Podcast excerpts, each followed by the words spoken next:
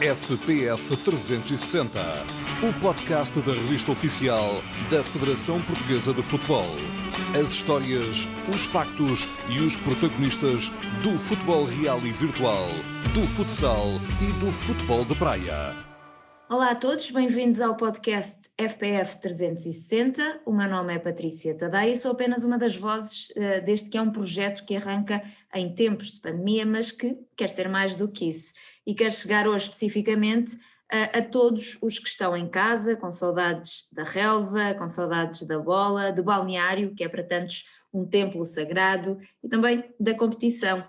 Falamos da formação e de todas as crianças que têm o sonho uh, de jogar à bola. E para falarmos deste tema, desafiamos o Dr. Pedro Almeida, que é psicólogo do desporto e também professor do ISPA. Doutor Pedro, obrigada então por ter eh, aceitado este nosso convite para falar um bocadinho aqui da, da paragem, da formação e dos efeitos que isso tem nas, eh, nas crianças, eh, desenvolvimento da, das crianças. Tem sido um ano difícil para todos, a todos os níveis. Há há dados que revelam essa perda de número de inscritos, de atletas federados esta, esta época face à época passada. As crianças também, uh, nota-se essa perda de rotinas, que depois pode originar esse sedentarismo, e é um bocadinho disso que vamos falar ao longo dos próximos minutos. O que eu começo por lhe perguntar é, uh, relativamente a, a, esta forma física, acaba por se conquistar, uh, apesar de tudo, mais depressa ou mais devagar, mas há... Um, o que é que está a fazer esta paragem a nível psicológico a estas crianças?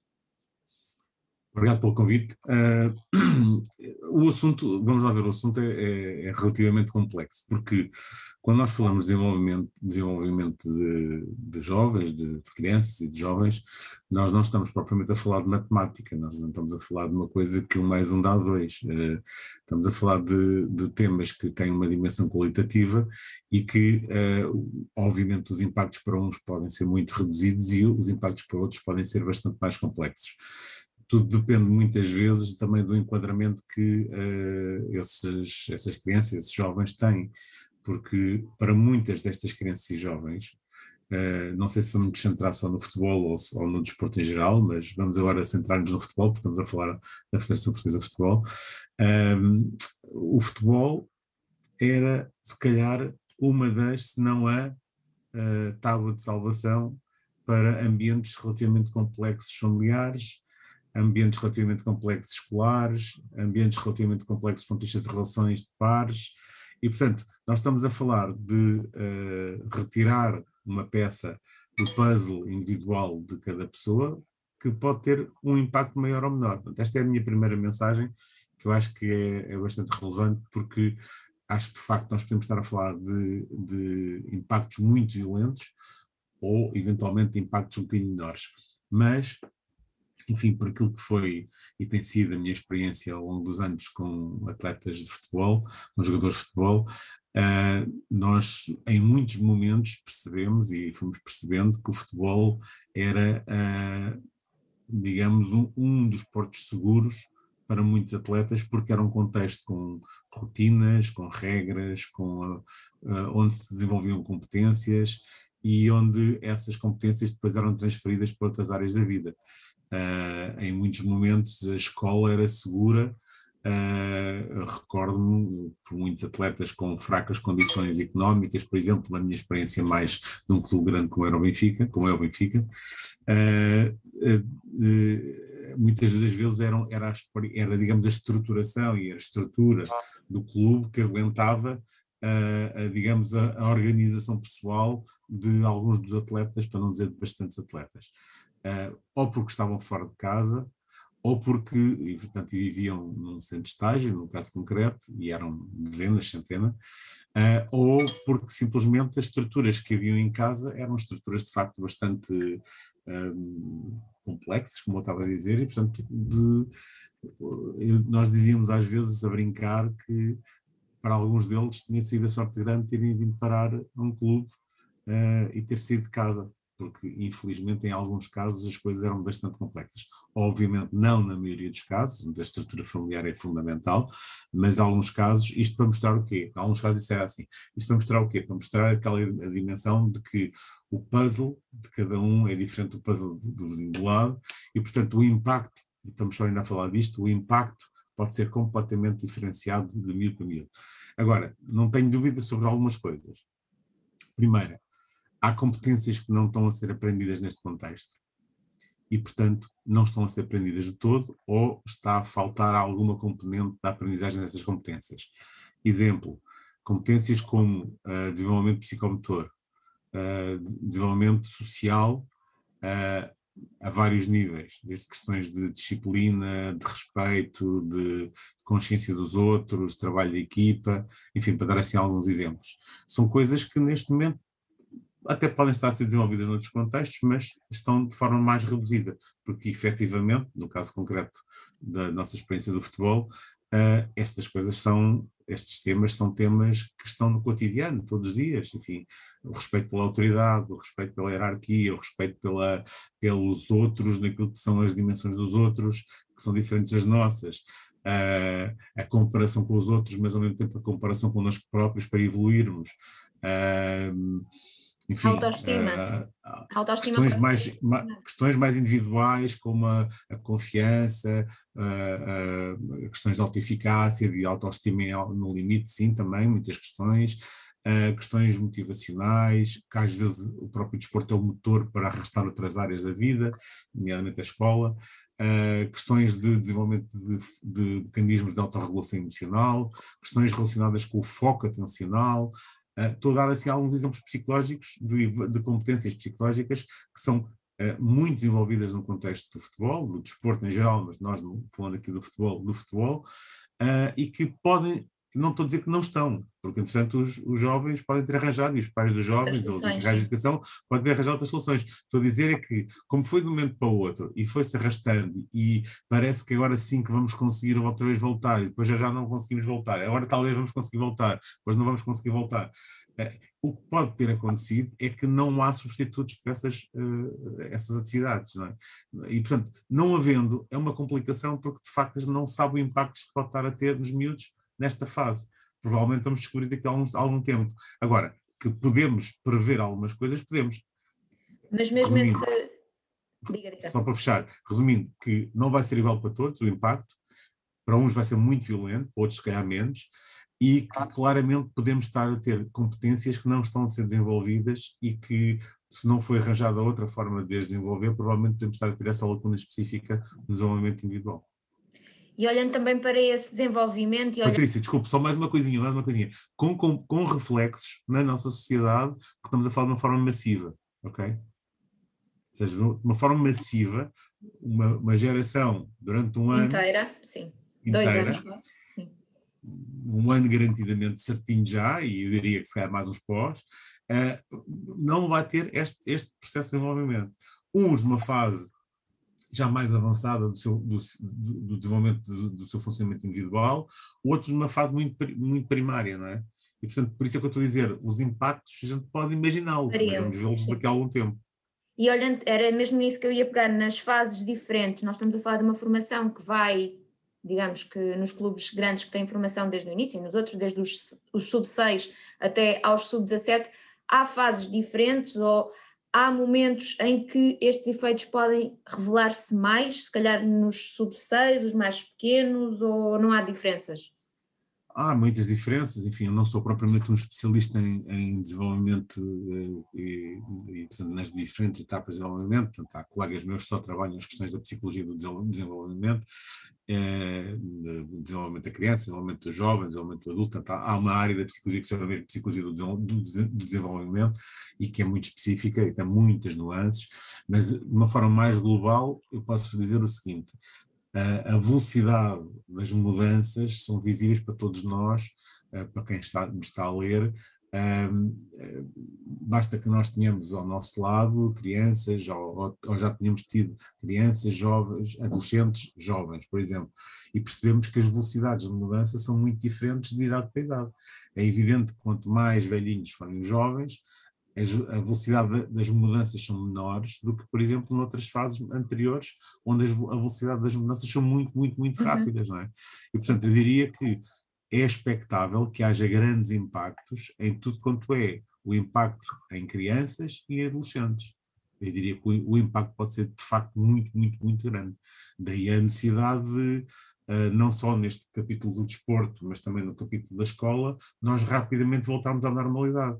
Porque é fundamental não privar uh, as crianças e os, adolescentes e, os jovens também, mas centrar-me nesta fase ali, nesta faixa do futebol 6-16, vamos chamar-lhe assim, tanto até os juvenis, juvenis incluídos se calhar, júniores também, podíamos considerar, mas os júniores já estão naquela fase de transição para, para, a vida ativa, para a vida do futebol profissional. Dar o salto, mas, sim. E esses têm tido sim. essa oportunidade, se calhar também com. Tido essa oportunidade, uns, sim, uns têm tido a oportunidade, outros, outros eh, também estão numa fase da carreira e da vida pessoal que onde as coisas, embora sejam, haja mudanças, como é evidente, não são tão, não são numa, num volume tão grande e tão rápidas quanto nas fases de desenvolvimento anteriores, eh, e eu diria que temos que ter muito cuidado a olhar para tudo quanto são os escalões de formação dos mais pequenininhos, porque de facto as coisas podem ter um grande, grande impacto.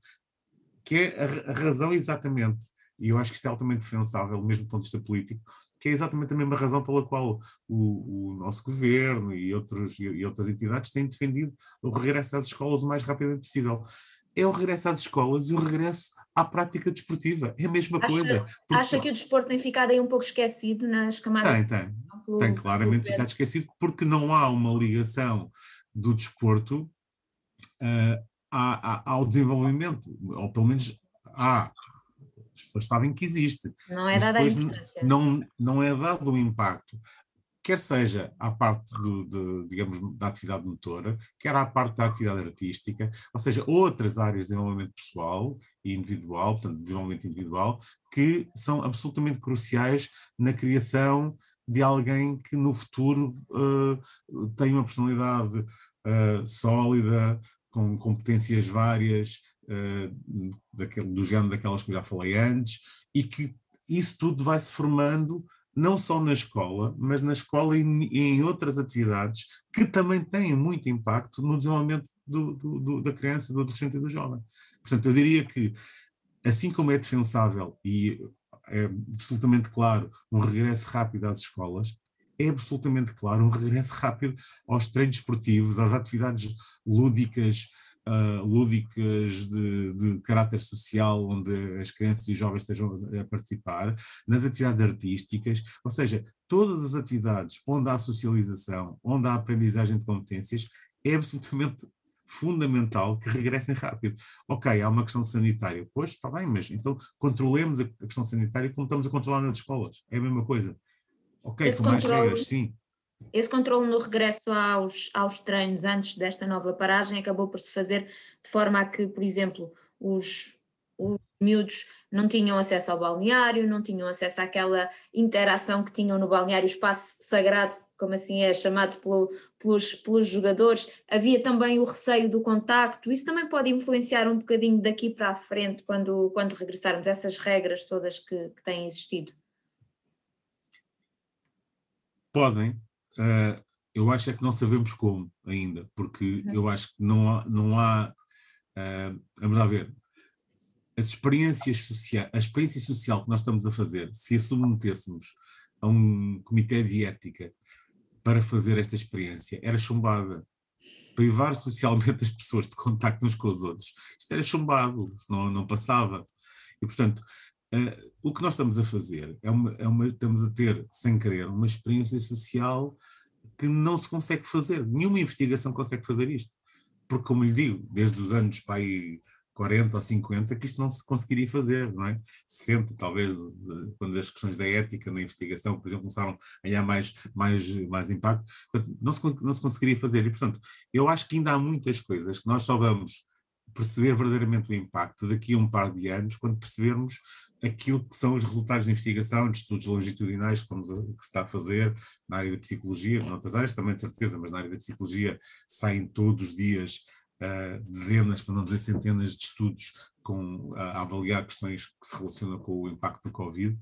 Uh, e, portanto, eu diria que vamos ter um, uma massa de informação daqui a um ano que nos vai, hum, digamos, ou menos ainda, que nos vai dando pistas para uh, os impactos verdadeiros que isto está a ter na nossa sociedade, individualmente, coletivamente, uh, em termos de, de, equipas, em termos de organizações, em termos sociais, digamos numa lógica de funil, portanto, desde uhum. o mais pequenino, que é o indivíduo, até à, à sociedade, uh, passando pelas estruturas mais intermédias, que são as equipas e que são as organizações. Privar as pessoas destes contactos não, nunca teria sido aprovado como investigação, portanto, não, não, não daria para fazer esta investigação. E, portanto, o que nós sabemos é, sabemos o que, é que acontece aos prisioneiros, mesmo nas prisões nós não privamos as pessoas completamente dos contactos uns com os outros. E, portanto, há uma série de coisas que estão a acontecer que já não sabem os impactos. As pessoas podem se tornar mais solitárias? Eu diria que podem. As pessoas podem uh, ter medo uh, do contacto uns com os outros. Quando digo medo, digo no sentido uh, obsessivo de controle de limpezas e coisas do género. Pode, podem acontecer coisas deste género. Ou seja, eu diria que podem se desenvolver algumas questões que naturalmente não se iriam desenvolver, questões de, como eu estava a dizer, de alguma obsessividade de limpeza, algumas questões de, de, de ansiedade social e, portanto, de medo de contacto, ou de receio de contacto e, portanto, de fuga ao contacto, podem se desenvolver estas, estas dimensões de que, do ponto de vista uh, mental, não são simpáticas porque a ansiedade social, por exemplo, e as questões da, da, da obsessividade, se se tornam numa dimensão mais compulsiva, ou seja, em que a pessoa deixa de ter controle, são, são, são, são dimensões que perturbam muito o funcionamento individual das pessoas. Não é? e, portanto, eu diria que podem efetivamente desenvolver algumas patologias. Eu espero bem que a nossa vontade férrea de, de sermos animais sociais, pá, de queremos estar uns com os outros, faça ultrapassar isto tudo, quando isto passar e que uh, nos marinemos para, para, algumas dimensões mais obsessivas de controle de limpeza e que é para e festivais que nunca mais acabam e portanto o pessoal vai todo curtir e, e acaba por estar todos em contato uns com os outros e, e fura estas barreiras todas psicológicas, é a minha esperança, porque como eu lhe digo, não sei se algum colega meu quer arriscar, uh, uh, digamos, uh, e fazer um bocadinho de futurologia. A gente pode fazer como base naquilo que a gente sabe neste momento, mas nós estamos a fazer e estamos a passar por uma experiência social que não há registros históricos, ou seja, nós não temos registros históricos, por isso é que se está a fazer tanta investigação em massa neste momento para perceber alguns impactos. Nós temos cada vez mais crianças uh, fechadas em casa, mais agarradas aos, uh, aos jogos uh, de computador, por assim dizer. Se já houve em tempos o desaparecimento do futebol de rua, se já se saiu muito da rua nessa altura, isto é um, um, caso levado ao extremo, não é? Temos, se calhar, os pais a fechar mais as crianças em casa. O que lhe pergunto também é relativamente aos pais, se calhar, se temos crianças que até gostavam de voltar a jogar futebol, temos pais receosos ou não? Temos. Porque tudo o que eu estava a dizer antes, em relação às crianças e aos jovens, pode estar a acontecer connosco como adultos. E, portanto, os que nós formos pais de crianças, além de passarmos isso de forma por, por contagem emocional pura e duro, não é? Eh, podemos, por decisão também, ou seja, nomeadamente os que são menores, por decisão também impor algumas questões e, portanto, podemos também estar com isso a privar o jovem, a criança, o adolescente de, de alguns contactos pelo nosso próprio medo, nosso próprio receio. E, portanto, não me espantaria que alguns números, de, em termos de número de praticantes, decrescessem, nomeadamente em modalidades de contacto físico, como aumentassem praticantes de, dos chamados e-sports, é? dos esportes eletrónicos, das modalidades de jogos online, coisas do género. Um, eu tenho, eu fiz alguma uh, sondagem, vale o que vale, junto de meia dúzia de colegas nossos que trabalham com jovens futebolistas, e, e eu posso dizer que eh, assim de repente, portanto, isto vale o que vale, foram meia dúzia de, de, colegas, eu fiz umas perguntas, eu tinha a minha própria sensação enquanto profissional, mas fiz as perguntas e as perguntas eram uh, o que é que sentiam, portanto, que era neste momento o impacto que estava a ter, e por outro lado, um, o que é que eles achavam que podia acontecer do ponto de vista da prática. Então, uh, posso lhe dizer que a este nível, portanto, se por um lado em clube, uh, colegas meus que trabalham em clubes de menor dimensão dizem claramente que o futebol uh, e que muitos dos atletas equacionam por o futebol num segundo plano, noutros clubes de maior dimensão uh, aquilo que aparece mais não é tanto o futebol passar para segundo plano, não, mas sim alguma ansiedade crescente sobre o futuro. Okay? Isto estou-lhe a dizer, vale o que vale, Uh, entrevistei meia dúzia de colegas que trabalham em diferentes clubes com, com atletas de futebol e eu tentei perceber o que é que eles estão a sentir. E eu, eu tenho atletas neste momento como freelancer de vários clubes e, e de, de, várias gerações e confirmo absolutamente também isto na minha, na minha própria, própria, prática clínica. Depois, uh, o que é que uh, é comum? Saturação, alguma desmotivação e muitas rotinas alteradas. Isto foi o que eu encontrei por exemplo, de, de transversal uh, aos, aos, diferentes atletas, mas do que diz respeito aos impactos futuros e à, e à alteração de, de, digamos, de, de, de, tendências, eu diria que podemos ter, particularmente em clubes, em atletas que estão em clubes de menor dimensão, o, algum desinteresse pela parte do futebol. Aqueles atletas que estavam ali, mas que de repente também o futuro no futebol não era assim tão grandioso ou não se imaginavam subir assim tanto, pode acontecer que de repente descubram outras coisas onde efetivamente até, até sentem prazer e sentem uh, gosto pessoal e se calhar vão desenvolver outras, outras, outros interesses. Portanto, isto pode perfeitamente acontecer. Honestamente, acho que pode acontecer uh, mais em algumas modalidades do que noutras. Uhum. Acho que honestamente no futebol vai acontecer menos posso, posso me enganar, mas arrisco por aquilo que eu conheço transversalmente de várias modalidades, uh, mas acho que vai haver modalidades que nos escalões de formação vão ter grandes quebras. Falamos então aqui também desta ansiedade que se calhar se estende um pouco também uh, aos, aos senhores e fazendo a mudança para a equipa sénior que continuou a jogar, no entanto, sem público uh, nas bancadas, que efeitos tem também uh, esta, este facto para os jogadores profissionais? Eu acho que no início, uh, eu, eu lembro-me que no início da, da, transição, quando começaram a fazer os primeiros jogos sem, sem público, há um ano atrás, vários órgãos de comunicação social me entrevistaram e perguntaram o impacto e daquilo que eu, não só o que era a minha prática no momento, mas também daquilo que é a minha experiência com atletas profissionais de futebol, é, eu diria que um profissional de futebol está habituado a muitas mudanças e muito rápidas, ok? Não estas em particular, mas está habituado a que hoje é verdade, amanhã é mentira, que é aquela frase clássica do futebol. E que é mesmo verdade assim, é mesmo verdade desta forma que eu acabei de dizer e estão muito habituados a que as coisas mudem de um dia para o outro, muitas vezes de forma radical. Mudar de país, mudar de equipa, país, que se adaptar. Mudar de equipa, mudarem as rotinas, porque um treinador diferente muda tudo. Ah, uhum. Uh, portanto, não é assim uma coisa tão, não foi assim uma coisa tão espantosa para estes atletas a mudança de, de jogar uh, com público depois passar para sem público. Ok, não gostam, nenhum, ninguém gosta, mas perceberam que era o que havia e, portanto, como estão muito habituados a focarem-se naquilo que podem controlar, o que eles fizeram foi, ok, o que é que há para fazer agora? É desta maneira. Na altura lancei alguns alertas, do ponto de vista de as pessoas com quem eu trabalhava, e depois também disse, disse isto em termos públicos. Eu, muitas vezes o público tem um impacto do ponto de vista da ativação dos atletas e dos treinadores, uh, e, e, nós sabemos que os níveis de ativação são fundamentais para manter foco atencional num determinado nível.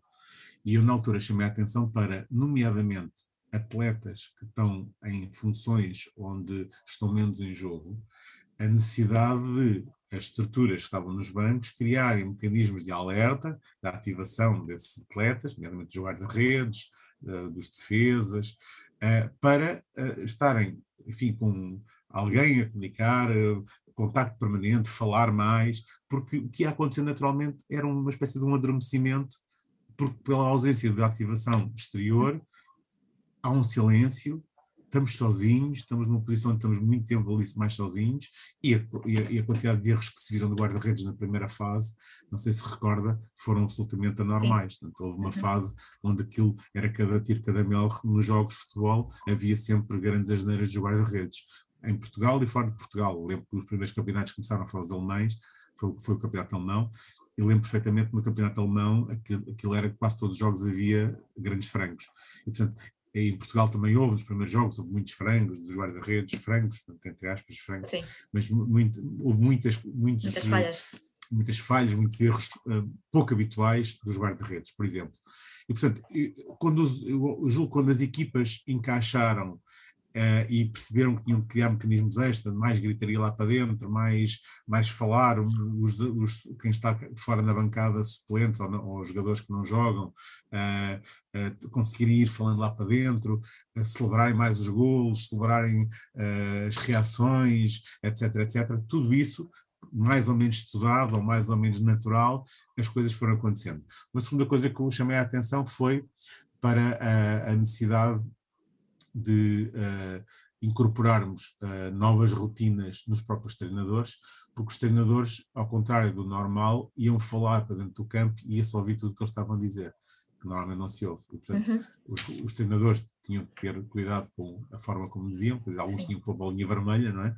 Uhum. Uh, no, no canto superior direito da televisão, mas portanto, a ideia de que estas duas dimensões estavam a acontecer, Uh, e depois uma terceira dimensão, que era a dimensão da saúde, que era, eles tinham uma rotina nova, que era a questão de, das análises de Covid, e que no início estranharam, mas depois entranharam. Eu sei disto porque acompanhei pessoas que na altura estavam em loco com estas situações, fora de, dos clubes, eu estava a acompanhá-los a título individual, quer atletas, quer treinadores, e em diferentes países, e posso lhe dizer que uh, no início claramente foi aborrecido, estranho, mas depois tal e qual como tudo que acontece no futebol, encaixa numa Exato. rotina e vai numa rotina e vai para ali fora.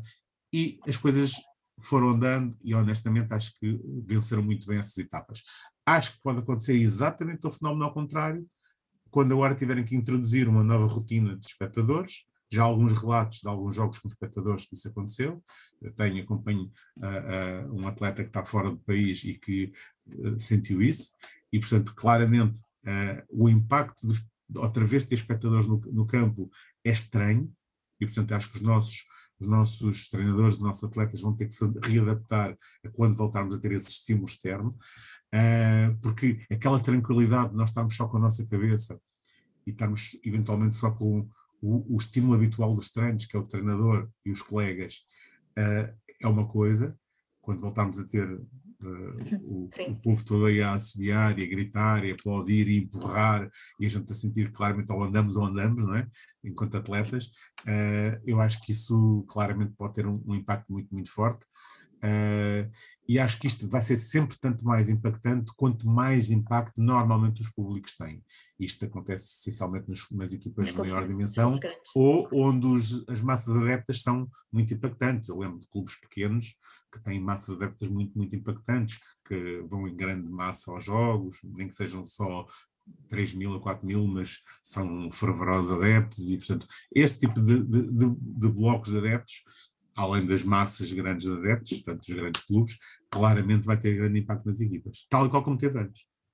Se é, se é que se pode falar aqui de, de um efeito positivo disto tudo, que, que, são poucos, mas o facto de os jogos agora acontecerem uh, de 3 em 3 dias, mais ou menos, eu já ouvi jogadores a dizer que até preferem, porque jogam mais, competem mais. Isto pode ter algum efeito também ou não? Pode ser um, um hum. positivo para os jogadores competirem mais? Quase todos os treinadores e, e, e, jogadores que eu conheço gostam, preferem jogar do que treinar, ok? Uh, a questão é que, ok, há limites. Eu, eu senti-o na pele uh, também como staff, ou seja, há momentos que depois de estar dois, três meses uh, nesta, nesta regularidade, sem dias de folga, com tardes ou manhãs de folga apenas, uh, satura-se fisicamente e psicologicamente. Portanto, há, não chegamos ao esgotamento porque as pessoas estão atentas, mas há uma saturação muito, muito grande, com reflexo ponto de da disponibilidade anímica dos atletas e dos treinadores e do staff todo que está à volta. Uh, e, portanto, esta massa de pessoas que estão à volta dos atletas também depois impactam os próprios atletas e os próprios atletas também o sentem.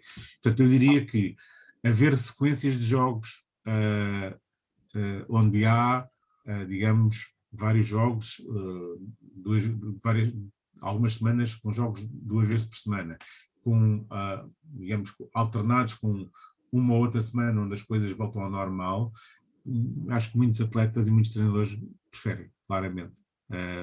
pelo menos na minha experiência, porque, por exemplo, quando tem uma derrota, é mais fácil gerir a derrota, porque tem logo um jogo a seguir.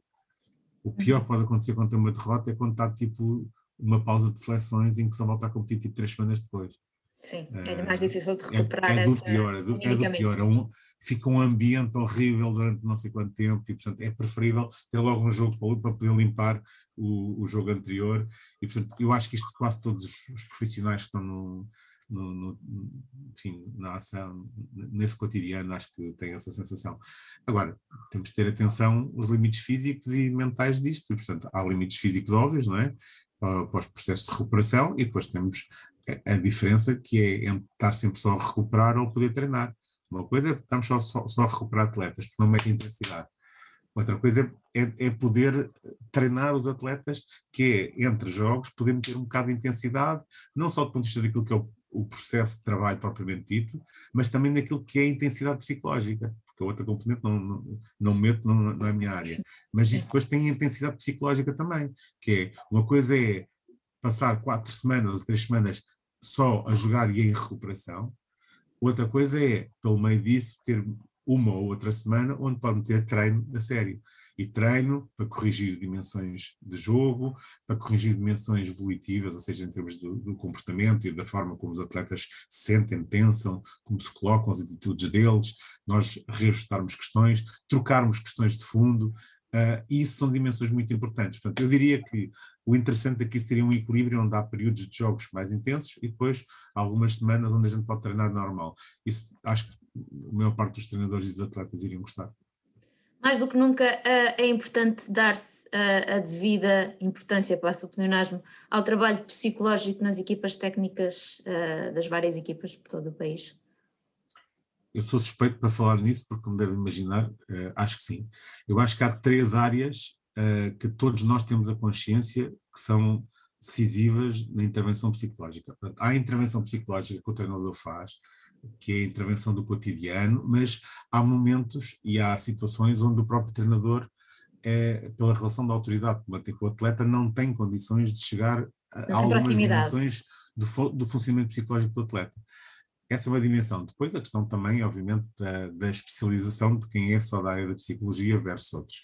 E, portanto, qual é que são as três grandes dimensões da nossa atuação que eu acho que são absolutamente essenciais? Por um lado, a, a dimensão da, otimização de competências uh, mentais, competências pessoais, sociais, psicológicas, que podem, podem ter impacto no rendimento esportivo.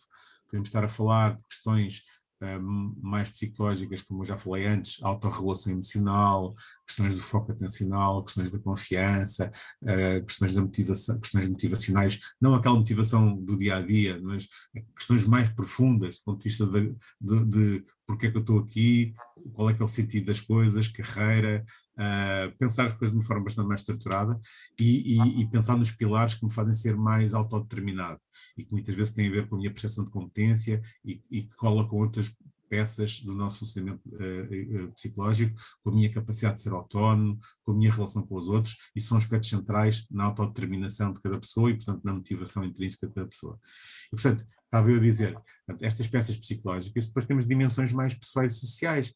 Uh, Vou-lhe dizer coisas tão simples como há atletas que têm grandes dificuldades na gestão de tempo, há atletas que têm grandes dificuldades nas gestões, na gestão de, de todas as relações interpessoais da sua vida, desde as de casa, às da, dos colegas, às da autoridade, todas. Há atletas que têm uma dificuldade muito grande na gestão das adversidades que lhes vão surgir no dia a dia porque ou empolou demasiado ou então passa sempre por cima de tudo. E, portanto, há dimensões de, de, de gestão pessoal e social, e de gestão e, e, de aprendizagem de competências psicológicas que são de base e que nós podemos trabalhar com os atletas.